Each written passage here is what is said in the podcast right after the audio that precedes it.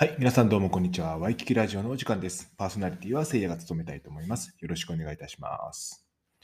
ということで始まりました。ワイキキラジオ。今日は、えっと、11月19日金曜日です。だいぶね、寒くなってきて夜もね、毛布がないと寝れない時期になってきましたけども、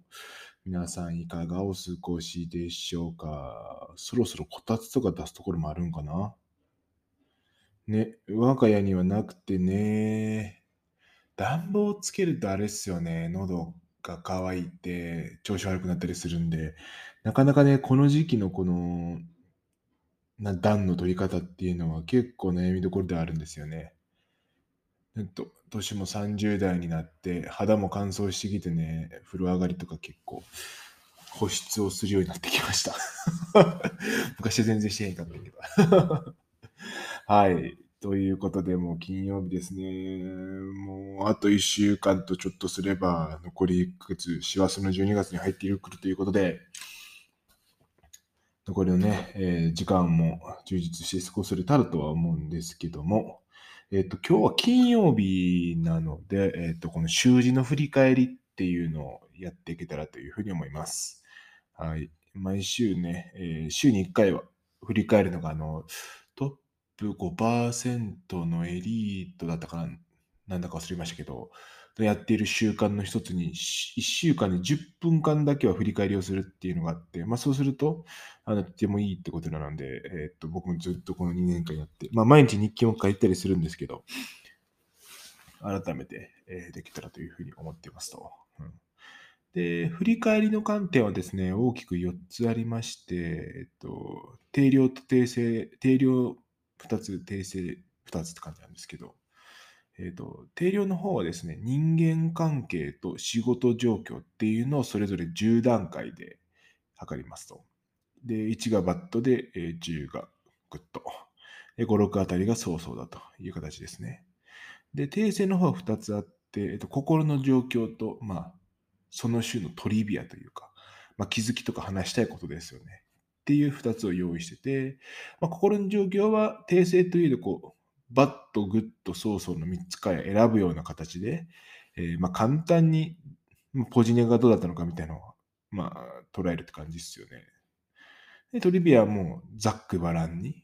えー週の気づきだったりだとか、学び以外にもなんかもやっとしたことを、うん、話したいことですよね。もうなんとなくフリーに話していくために、まあ、メモだけ残しているっていう、まあ、そんな感じです。うんまあ、実際にどんな感じでやってるかは、またノートの方に書いとくので、もしなんか気になる方とかあれば、えーご質問いただければというふうに思います。めちゃくちゃいいです。はい。ということで始まりました。えー今週の振り返りということで、まずじゃあ人間関係からいきましょうか。人間関係はちなみに先週は7ポイントでした。はい。かもなく不可もなく、まあ、ちょっといいかなというところだったんですけど、今週はね、9ポイントでございます。よ 何がおめでたいねんって話やねんけど、えっとね、上がったように別に、なんだろうな、特別に素晴らしい人間関係ができたとかではなくて、シンプルに、なんだろう、接する機会が多かった、いろんな人。うん。まあ、ロングのミーティングで家を出ることもあったし、あとはね、えっと、友人と、まあ、別のチャンネルでラジオも始めてるんですけど、うん、それを一緒に、まあ、試し撮りしてみて、なんかすごい楽しくて、それが。うん。だからそのつながりでまた、昔の友達とね、まあ、久しぶりに連絡取ったりもして、今週はとにかくね、えっと、人と接する機会が多かったですね。うん。それがいいですよね。なんか、まあ、接するだけでポジティブになるっていうか、まあ、人間関係がよく感じれたので、まあ、特段何か素晴らしいことがあったわけじゃないんですけど、だからまあ、コミュニケーション取るって大事やなっていうのを思いますよね。どんだけ取ってなかったみたいな感じなんですけど、はい。なんで皆さんなんか寂しくなったら、まあ、昔の人にね、ふらっとこう連絡してみたりとか、あ全然いいと思いますよ。なんか、最初恥ずかしかったんですけどね。うん。ということで、まあ、人間関係はなんかいい。今年の後半になってきて、なんか良くなってきた感じます。はい。で、仕事状況は先週は8、で、今週も8というところで、先週はね、実際ラジオの準備試し撮りしてみてよかったよとか、まあ、フリーランスの仕事よかったよっていう話だったんですけど、まあ、今週も引き続きそうですね、まあ、実際に旬って友達との試し撮りして楽しかったであったりだとか、まあまあまあ、仕事に関しても大きな問題はなく着実に進められているので、この辺はまあ良好に8ポイントで進んでいるというところですかね。まあ、まだプロセスなんで爆発的な成果が出てないという意味では、まあ、ここから出しには行くんですけど、まあ、8だというふうには置いていますが、非常にポジティブな状況です。はい。で、先週人間関係なら仕事8にもかかわらず、えーと心の状況 bad だったんですが、今週はね、 super good ですね。うん。まあシンプルにやっぱ人と接していたのが大きいでしょうね。人間関係のところはかなり関係っていうか心に影響するんだなというのが分かってましたね。うん、まあ非常にポジティブに、うん、今週は時間を過ごせたという感じですかね。はい。今日はあの後輩と夜飲みに行くので、まあそれも楽しみなのを待って、あの今朝なんですけど、金曜日の 非常にポジティブだなっていう感じですかね。うん。で、今週のトリビアですね、最後のところでいくと、何が話したいかって言いますと、あの、バランスの取り方っていうのが、なんか最近自分の中で一つキーワードになっていて、なんかそれについて話したらなと思うんですよね。うん、で、バランスの取り方ってななんやねん、なんと何のバランスやねんっていう部分ありますよね。うん。でそうなんですよ。でもね、なんかね、あらゆるところでなんかバランス感覚のある人とない人っているなと思って、うん。で、なんかまあ、得てしてバランス感覚のある人は器用な人。で、ない人はなんか不器用な男とかなんか言われたりしますよね。うん、で、なんか器用すぎて器用貧乏なんという、なんかまた難しいこともあったりして。うん、まあ難しい話なんですけど、なんか僕らって生きるときって常に何かと何かの間に来ていて、そのバランスを取りながら生きてるなというふうに思っていて、うんでそのバランスを崩すと、あの、人生良くなくなるというか、なんか、うん、コンディション崩すきっかけになると思うんですよね。例えばなんか仕事とプライベートのバランスとか、もっと言うと取引先のとなんか嫁のとのバランス、ゴルフ行きますみたいなので崩すとか、上司と部下とのバランスみたいな、間に挟まれるみたいなとか、もっとチームと個人とか、ね、論理的なのか感情的なのかとか、短期的なことなのか、まあ、長期的なことを重視するのかとか、まあ、いろんなことの間の中のバランスが取れないときに結構悩むと思うんですよ。うん。なんで、あらゆる物事のこのバランスのをいかに取るかということ。が、なんか人生を豊かに生きる上で、僕は結構一つスキルとしてヒントになるんじゃないかなというふうに思っていて、うん僕も昔にこうしんどい時期はあったんですが、最近少しコツというか、うん、まあ完全には見えてないんですけど、なんか考えてることみたいのをなんか今日少しアウトプットがてらだらだらと話したらなという思いますと。うん、で、だからね、一番良くないバランスの取り方。まあ語弊を恐れずに言うなら、器用貧乏な人のバランスの取り方って、僕ね、あの、シーソーがあったとするでしょう。うん。だとすると、シーソーのね、真ん中にこう立って、両方ともこう、ね、水平に保とうとするバランスの取り方っていうのが、結構、あの、良くないパターンかもな、というふうに思っていて、うん。逆に言うと、良いバランスの取り方って、常に、あの、右、右の方に振り切っていったり、左の方に振り切っていったり、なんか常にギッタンパッタンして、なんかある一定期間で平均してみると、なんかバランスは取れてるねっていう、なんかそういう状態がすごいヘルシーだなっていうふうに思ってるんですよね。うん。なんかこの、ま、なんですか、器用貧乏の方ってま器用なんで、まあ、できるんでしょうけど、僕はできませんが、なんか真ん中に立つと両方から引っ張られるでしょう。そう。だからもう常になんかどこか無理しながらバランス取ってるんですよね、それって。うん、それがなんか、身も心も引き裂かれるじゃないですけど、文字通り。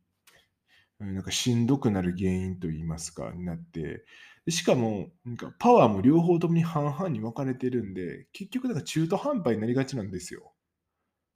ね。うん、なんか、じゃあ、例えばそのお取引先との付き合いと、なんか家族の、家族とみたいなのがあった時に、なんか中途半端に飲み会最初参加してすぐ帰る、なっちゃったりとか、例えばですよ、中途半端ですけど、うん。まあなんか、ねその、土日だけなんかやって、も平日は全くやらないとか、家族サービスみたいな風になると、なんか全部が中途半端で、なんか、印象が良くなくなったりして、まあ、それより両方とも印象をやろう、よくしようとすると結構無理しちゃったりとかして、なんか、健康状態崩すことって結構あるんじゃないかなって思ってて、うん。せやったらもう一定期間、もう今月は家族なんです。すいませんって言って、お取引先の事情を話して、嫁さんにも今月はもう全力で行きますみたいな。でもその代わりこの時期はちょっとお仕事頑張らせてくれって言って、その時期はこうお仕事を頑張るとか。だからそういうふうに、えー、っと、一定期間フルコミットする。で、えー、この時期はこれ、この時期はこれっていうふうに切り替えることによって、こう無理に変なバランスを取るんじゃ、なんか引き裂かれるような感じになるんじゃなくて、一つ一つに集中して真剣に向き合った方が、結局なんか、えっと、サービスとしてもパフォーマンスとしてもよく出るでしょうし、まあ、身も心もすごいヘルシーな状態だと思うんですよ。引き裂かれることなく一点に集中できるんで。なのでこう、同時にこうバランスを取るんじゃなくて、うん、こうなんていうの、シーソー行ったり来たりするような感覚でやるっていうのが一個、なんか大事なんじゃないかなっていうふうに思うんですよね。うん。で、さらに言うと、うん、なんだろうな、そのシーソー大事やし、その行ったり来たりの中でこう信頼残高というか、それぞれに対するこの印象の良さっていうのはちゃんとスパイラルで上がっていくような、ね、関係にできてるといいなというふうに思っていて。ということかっていうと、こう、嫁、例えばさ、ご家族にこう、すごい尽くしてるから、尽くしていらっしゃってるから、こう、すごい信頼できる人だよねとか、なんか、逆に言うとこう、ね、その、家族の協力もあって、なんかこの仕事できてるんだよっていう話をしたりとかすることによって、なんかお、それぞれが、なんか、なんていうの、それぞれに対してこう感謝、感謝を、それぞれがあるからこそだよっていうのを伝えることによって感謝を。なんかそれぞれがそれぞれに向き合うこと、仕事に向き合う、家族に向き合うっていうのを別側の反対側のシーソーの人が応援をしてくれるような形を取るというか、うん、で応援してもらえるようにちゃんといつもこれこれのおかげですっていう形で感謝を伝えるようにすると、どんどん関係性がこうスパイラルで上がっていくというか、うん、ふうになっていくね、そういうふうになると結構勝ちパターンかなと思いますね。うん、バランスの取り方としても。うんまあ今のなんか、例えばプライベートと家族みたいな感じで言いましたけど、まああらゆることもそうだとは思いますけどね。うん。なんでしょうね。例えばまあなんか、長期の目標と短期の目標とかもそうだと思いますよ。うん。勉強にしてもね、うん。なんか常に、なんていうの、まあ、例えば高校生だと大学受験を見据えてやるって結構しんどかったりするから、まあ、一個一個の定期試験を今月は頑張る。で、ちょっとじゃあ長期の夏休みに入ったら、ちょっと長期の目線で大学をどこ選んで集中して特化する。とかもあるでしょうし、チームの個人とかね、例えば営業とかやってる人って、個人の達成がすごい大事なんだけれども、うん、チームとして動いて他の人を達成させるっていうの時には大事だったりもするんで、うん、だからそれが中途半端になって良くないですよね。自分も達成しない、なんかチームにもあんまり貢献できないって良くないんで、うん、個人でやるときはもう行ってこう、ガを強くガッといくっていうのも大事やろうし、うん、少し余裕ができたら、こう、チームの人が達成できるようにこう全力でサポートするっても大事やろうし、なんかその、うん、シーソーをね、行ったり来たりするっていうのは結構大事な気がしますねっていう話。ちょっとまとまりないですけど、なんかそうシーソーの間に立つなって感じですね。はい。で、その中で、じゃあそのスパイラルで関係を良くしていくって、まあ、感謝とか大事だよとか、何々のおかげですよねっていうふうに、なんか逆側のおかげさまっていうのをこう常に言葉にするっていう一つ tips として大事だなっていうふうに思ってるんですけど、なんか、さらに言うと、それをうまく活かせるのに、えー大事な観点として、僕ね、あの山口周さんのなぜエリートは美意識をなんか大切にするのかみたいな本だったかな。ちょっと正確な名前忘れたんですけど、っていう本があって、そこにリーダーとは、なんか、アートとクラフトとサイエンスの3つのパワーが必要だって言われてて、なんかこの、これをうまく使うのが大事だと思ってるんですよね。うん。アートっていうのは、まあ、自分の心とか直感の話ですよね。うんまあ、基本的に人ってこの、まあ、感情的な生き物なので、この直感とか自分のフィーリングがついてこないと動かない。だから動けないっていうのがあるので、これ大事ですよねと。まあ、人をこう、ビジョンとかそうですよね。感化する情熱的にっていうのはすごく大事で、次にクラフトですよね。クラフトはどっちかというと経験というふうに訳されていて、要は自分の中での成功体験とか、経験則的にこれが正しそうみたいなところですよね。まあ、職人技みたいなのがここに入ってくるかもしれませんね。うん、で、最後にこうサイエンスっていうのがあって、これは分かりやすくロジックですよね。分析とか科学みたいな数値で把握するみたいなのがまサイエンスですと。まあ、この3つの力が大事ですよねっていうふうにおっしゃっていて、これ別にリーダーだからというのではなく、物事をうんまあ、うまくヘルシーに向かせる上において、うまく活用できるんじゃないかなって僕としては思っていて、えっ、とね、順番がめっちゃ大事やなって思ってます、ここに関しては。はい。その一番あかんパターンって何っていうふうに言うと、それはサイエンスから入ることです。うん。言い方を変えるならば、正解を求めてやることですよね。うん。例えば何かやるってなった時に、なんか、うん、まあ、YouTube とか本読むのは大事なんですけど、なんかそこに正解があると思ってそれを真似、なんていうのな、正解を求めてそれをやるっていうのは、あんまりよろしくないなというふうに思っていて、やったとしてもなんか、あなんか合わへんな、なんかなんか思ったのと違うわと思った瞬間にすぐやめちゃうんですよ、それって。うん。だから、まあ、最初にやるときって、まあ、学ぶよりもまずやっちゃうというか、その衝動のままにとりあえずやってみる。うん、例えば、なんだろうな、じゃあ、筋フィットネス、筋トレがしたくなりましたみたいな、かっこいい体作りたいですって言って、まあ、いろいろ学ぶのも大事ですよ。もちろん、もちろんめちゃくちゃ大事なんだけど、まず行って自分なりにやってみたらって感じですね。衝動のままに。で、やっていくと自分なりに、あ、これってええやんっていう鍛え方とか、これってええやんっていう、で、これは逆に合わへんなみたいな。な鍛えてる感じせんな、この筋トレみたいなのが。体感で分かってくるんですよね。うん。っ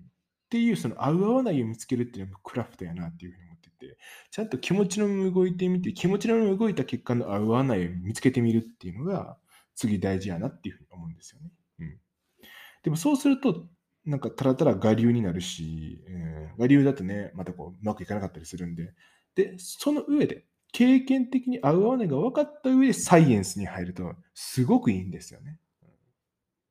そう。その上で、じゃあこう自分の記録を取ってみて、あ重量上がってきたなとか、なんかすごいいいトレーニングの仕方を見てみて、あ、自分、自分のやつとはここは違うなと思って取り入れてみるというか、その経験値がある上でのサイエンスって非常に生きるんですけど、それがない上でのサイエンスは頭でっかちになって、頭でっかちの状態で動くと非常に支障をきたします、人って。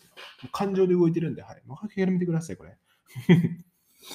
だから、まあ、こう、なんていうの、まあ、シース、バランスを取る上でも、そのバランスを取るときの行動を取る上で、このアート、クラフト、サイエンスっていう順番でやるのが大事で、まずは、まあ、例えば家族に向き合うときは、心から、うん気持ちを持って全力で向き合うと。そうすると、これはいいけど、なんか皿洗いあかんやんけとか、うんまあ、逆に言うと、なんていうの、お料理はええやんみたいなことあるかもしれないですよね。わかんないです、人によっては。うん、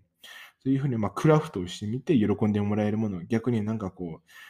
あかんやんっていうふうに言われるものを見てみると。で、その上でいろいろ自分なりに調べる、本調べるとか、まあ、記録、記録取るのいいと思いますね。はい、僕毎日日記取ってますけど、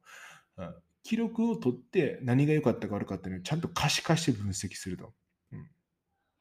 その上でそれを取っていると、またね、見えてくるんですよね。気持ち湧いてくるんですよ。うん。なんかプロの筋トレの人の動画とか見てたら、あ、これやりたいなと、これかっこいいなっていうふうに、まあ、サイエンスしてると、サイエンスの良さって、正しさではなくて、なんか、また新たな気持ちが湧くことやと思うんですよね。うん、そう自分でもこう自分の状態をこう日記につけてると、ああ、こういう時ってこれ気づいたんやとか、こういう時落ち込むねんな、みたいなのが分かってくると、あ、じゃあこないしよ、どないしよっかなとか、